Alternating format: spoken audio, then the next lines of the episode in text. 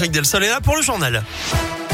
Et ça roule comment à Lyon? Très bien. Sur les grands axes lyonnais actuellement, ce sera calme également pour le coup d'envoi des vacances scolaires. Bison futé voie vert dans les deux sens pour tout le week-end. À la une, les étudiants aussi auront droit à la prime inflation. C'est ce que précise ce matin le porte-parole du gouvernement. D'après Gabriel Attal, il s'agit des étudiants boursiers et autonomes fiscalement de leurs parents, soit deux tiers d'entre eux.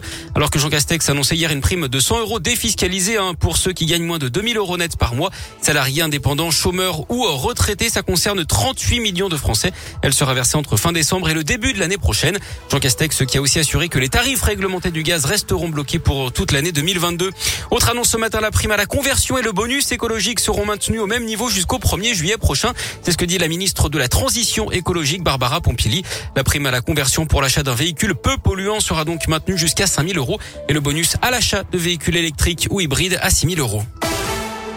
Le nombre de classes fermées remonte légèrement en France à cause du Covid, plus 0,24% sur une semaine. 1246 classes fermées contre 1180. Petite poussée également du nombre de contaminations quotidiennes d'après Olivier Véran. On avoisine les 5000 nouveaux cas par jour en ce moment. Une victoire pour les sapeurs-pompiers. L'Assemblée a voté hier soir à l'unanimité la suppression d'une surcotisation salariale sur la prime de feu demandée de longue date. Ça va se traduire par une hausse de salaire d'environ 50 euros par mois. Le verdict attendu aujourd'hui dans le procès de la sextape de Mathieu Valbuena. Hier, 10 mois de prison avec sursis et 75 000 euros d'amende ont été requis contre Karim Benzema. Il est soupçonné de complicité de tentative de chantage. Avant le plat du jour, cette question qui intéresse tous les Français. Comment faire du bon pain? Nicolas Amparzoumian, boulanger à l'atelier de Fred à Dardy, au nord de Lyon, a décroché le prix de la meilleure baguette tradition du Rhône pour la deuxième fois après un premier sacre en 2017. Il s'est donc qualifié pour les finales régionales.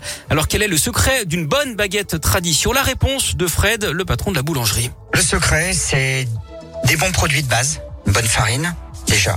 Ensuite, il faut du temps. Parce que pour fabriquer une bonne baguette, bah, faut déjà respecter un process de fabrication.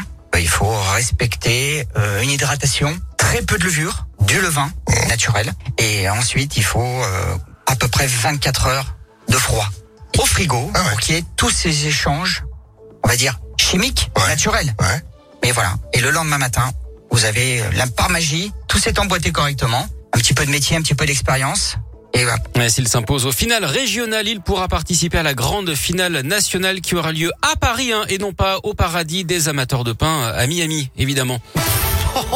Le sport et la Ligue Europa avec la victoire renversante de l'OL hier. Menée 2-0, les Lyonnais sont finalement posés 4-3 sur la pelouse du Sparta Prague. Marseille a fait match nul hein, de son côté 0-0 à la Ladiodrome et puis on joue en Ligue 1 ce soir et ce week-end. La SS dernière du classement reçoit Angers à 21h. Quant à nos Lyonnais, ils auront un déplacement délicat sur la pelouse de Nice. Ce sera dimanche à 13h.